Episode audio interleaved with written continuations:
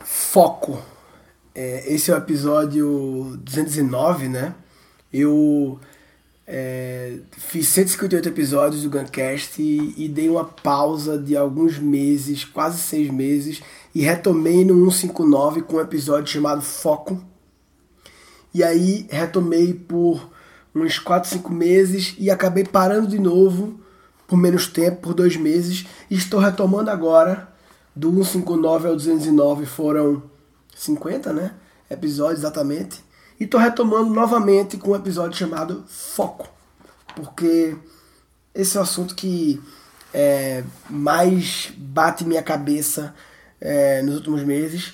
Eu estava vendo uma entrevista de rádio com o Dani no carro, com um empreendedor na, na, na CBN, um empreendedor de uma startup de alimentação que está grande já, negócio de comidas prontas e tal, enfim, não lembro o nome. E rolou entrevista com o cara, o cara falou várias coisas, não sei o quê.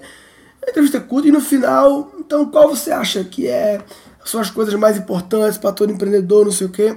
E o cara falou: ah, para mim é foco e planejamento.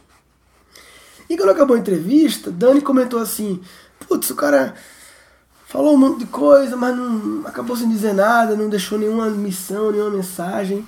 E eu falei para ela assim: Dani, ele disse tudo: foco e planejamento. É engraçado porque foco e planejamento, eu ouço isso desde que eu. Assim. Não que eu comecei a fazer coisas, empreender quando eu tinha 13, 14 anos de idade, mas, sei lá, a partir dos 17, 18 anos, ou seja, mais de 15 anos atrás, que eu ouço em livros, em vários lugares, que tem que ter foco e planejamento, tem que ter foco e planejamento. E muitas coisas a gente demora tempo, né? Anos, décadas até, e múltiplos impactos para a gente.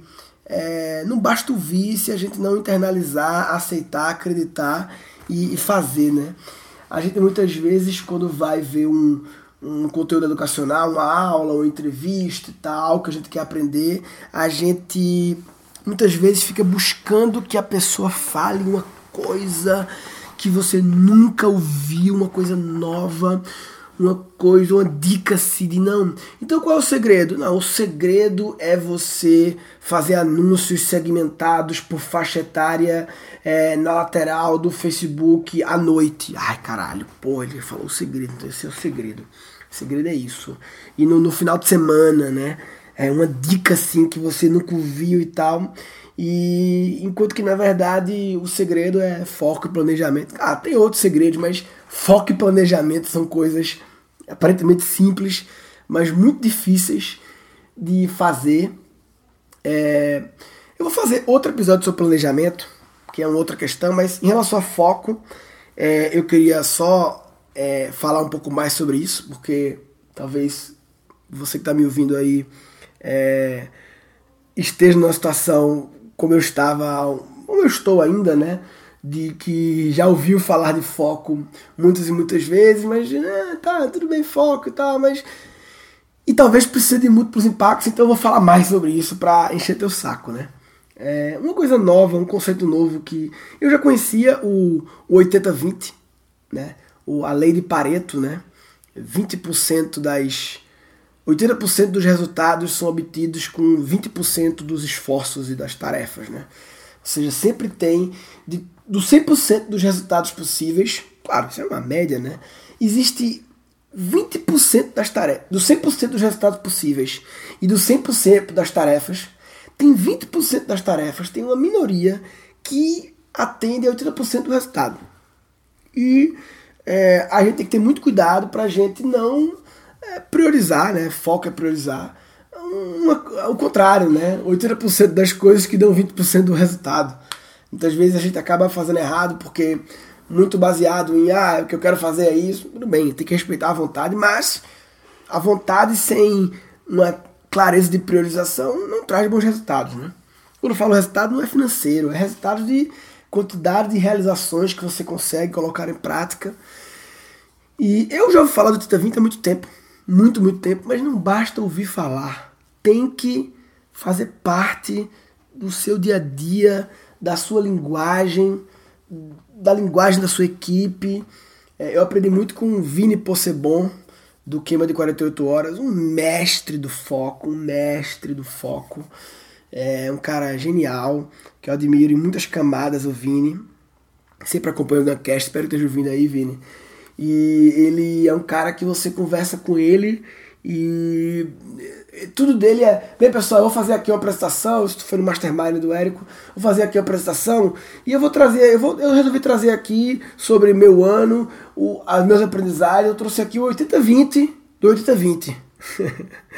Sabe, o 80-20 tá na linguagem dele. Você vai conversar com ele no café da manhã, ele, ah, tô pensando em fazer essa coisa aqui no meu negócio, mas eu acho que o 80-20 é fazer isso. Sabe, ele é impregnado nele.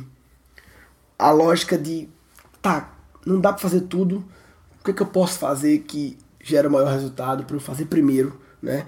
E aí vem o 80-20 do 80-20, que foi uma coisa que no nosso planejamento estratégico, a gente fez agora o Hook Meeting, que a gente chama, é, para 2018, eu, a equipe, o Vitor, nosso CEO, o Bruno, que é o nosso CMO, né, o, marketing comercial e vendas, Bruno Romano, é, a gente bateu muito no 80-20 do 80-20, que é você tem 100 coisas. Quais são as 20 que geram grande parte da. São essas 20. Beleza, agora dessas 20, 80 20 de novo. Quais são os 20% das 20 que gera. É... E aí você chega em quatro coisas.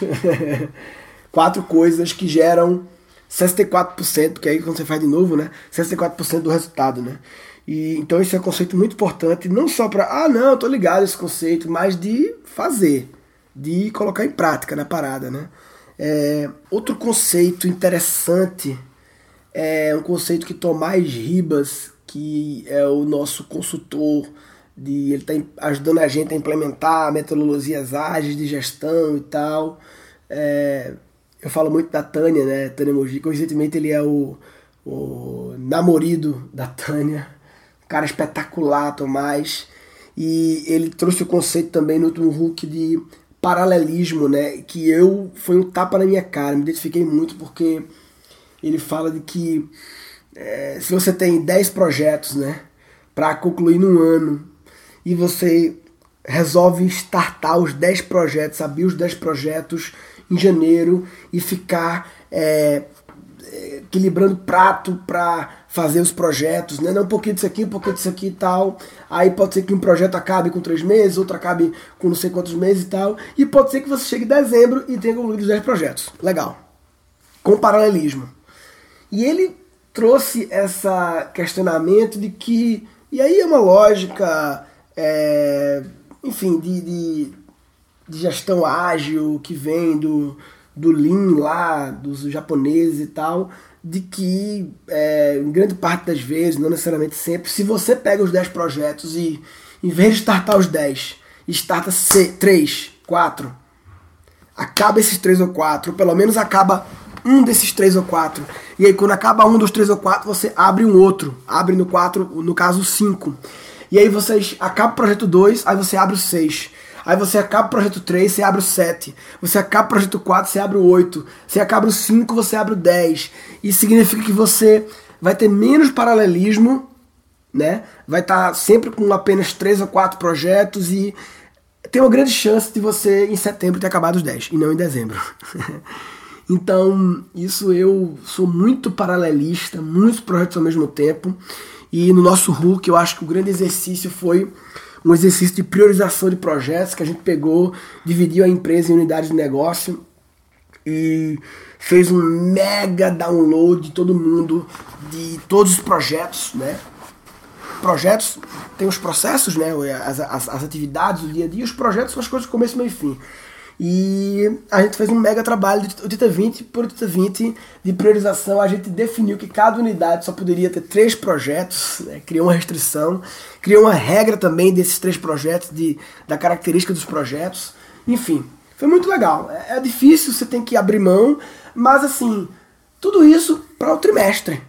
Sempre lembrando que quando você desprioriza um projeto, você não está eliminando ele, você está apenas dizendo que não vai começar esse projeto nesse trimestre. E vai focar em concluir esses três projetos que você escolheu. E se você concluir esses três projetos, você abre slot para é, é, mais três, e aí no segundo trimestre você acaba e por aí vai. Né? E assim, não existe uma. Não é uma coisa matemática que fazendo assim vai dar certo, não sei o quê. É, tem algumas exceções, tem projetos que requer que você pelo menos faça uma pequena ação logo para meio que correr o tempo, né? Um relacionamento, uma coisa assim. Mas eu tô muito afim de experimentar em 2018 menos paralelismo, mais foco em cada trimestre, em poucos projetos para ver o que acontece. Essa foi uma, uma parada muito legal assim que sobre projetos. E eu já falei no outro episódio de foco, né, sobre não, a questão de você é, aprender a dizer não para algumas coisas, né? Dizer não é dizer sim, dizer não para as coisas é dizer sim para outras. É difícil dizer não. É, quem tem essa coisa de empreender, tem essa, esse senso de oportunismo, assim, no bom sentido de. De é, eu tenho, sou um cara que eu, quando eu vejo uma ineficiência de um mercado, eu fico louco para criar uma solução e criar um negócio, mas não dá para fazer tudo. Não dá. E muitas vezes a gente se julga assim, tipo, putz, mas eu não posso deixar uma oportunidade dessa passar. Pode sim, você pode deixar, de vez em quando, algumas oportunidades passarem, em função do foco. Não tem jeito, né? Não pode deixar todas passarem, mas algumas pode deixar passar. E, e uma coisa que eu concluí, eu adoro fazer palestras, adoro é, palco, adoro subir, adoro viajar e tal, mas assim, eu. É, 2018 também, outra grande decisão de foco vai ser e eu vou é, realmente restringir a quantidade de palestras, principalmente viagens, né? fazer as palestras mais aqui em São Paulo, Grande São Paulo, porque a viagem, ela, apesar de ser muito legal conhecer pessoas novas, ir para outras cidades, mas ela gera uma. Um, tem toda a questão da logística. Eu hoje em dia moro em Barueri, estou a uma hora e meia do qualquer aeroporto, é uma hora e meia para ir, aeroporto, é não sei o quê. Então é uma, uma logística que eu, apesar de gostar, vou ter que dizer não para poder dizer sim à Keep Learning School, à empresa, à equipe, aos projetos, aos alunos, à geração de conteúdo, à Guncast, a artigos, a os e-mails que eu mando de conteúdos, né, a criar vídeos, a criar novos cursos, a atender mais carinho ainda nas entregas, a fazer os eventos, enfim, da, da Keep Learning School. Então, é, eu chamo de aumentar a régua do não, né? Eu, putz, digo não, tenho que dizer não para muitas coisas, oportunidades de palestras, de eventos que surgem, vou ter que dizer mais não ainda para poder dizer sim à minha família também, à minha mulher, à minha filha, é, e a, principalmente a, a Keep Learning School, que é realmente a parada que é a minha prioridade, que eu quero. E aí você também busca sempre é, sinergias, né? Que tipos de palestras têm sinergias? A gente está querendo agora levar os cursos da Keep Learning School para empresas, né? Começou algumas articulações já, inclusive quem quem é, se você tem uma empresa ou trabalha numa empresa e gostaria de fazer rodar o custo de criatividade da gente, ou até o Click Cri dentro da organização, estamos buscando é, pessoas para conversar, para co-criar modelos. Eu acho que não tem um único modelo de fazer isso. Cada empresa tem uma necessidade, tem um jeito de funcionar, tem uma, uma, uma, uma restrição tecnológica, de orçamento, de tempo. Então, quem quiser, ó, quem quiser é, evoluir esse assunto, anota aí o e-mail do Victor. É Victor, com C, Maon, M-A-H-O-N, esse H é mudo. Ele podia fazer um e-mail só Victor, né? Porra, Victor Maon. É, mas é Victor é, Maon, M-A-H-O-N de navio, arroba keeplearning.school. É um dos e-mails mais difíceis da história, né? Que é keeplearning.school escroto. As pessoas ficam, não, mas não tem com, não tem ponto .com. Não, não tem ponto .com, não tem ponto .br. É inglês, porque, enfim, ficou. Então, Victor Maon, M-A-H-O-N, arroba keeplearning.school. Quem quiser, ele é, é, tá responsável por essa questão B2B, de começar essa questão é, de, de, de, com empresas, então manda e-mail para ele lá. Enfim, então eu falei disso porque Aí eu consigo alinhar, por exemplo, as palestras que é, têm sinergia com essa direcionamento B2B que a gente quer também ter, além do B2C, que é o consumidor final. Então, uma das estratégias de foco também é você criar sinergia entre as coisas que você faz, né? Isso ajuda. Mas é sempre um desafio de não se auto-enganar, né? Que é muito fácil eu me enrolar e dizer, não, eu consigo me auto-enrolar e concluir que qualquer palestra, em qualquer lugar, em qualquer condição, tem sinergia com a KLS. É possível. Mas aí você vai ter que, dentre as sinergias, fazer 80-20. Qual é o 20% das oportunidades de sinergia que geram 80% dos resultados? É porque você fizer, você faz 80-20 de novo. Aí você chega no foco. É pra se fuder, papai. Dói. Mas é necessário, enfim. É... Guncast é, pela segunda vez parou, pela segunda vez retomando, pela segunda vez retomando com o episódio sobre foco.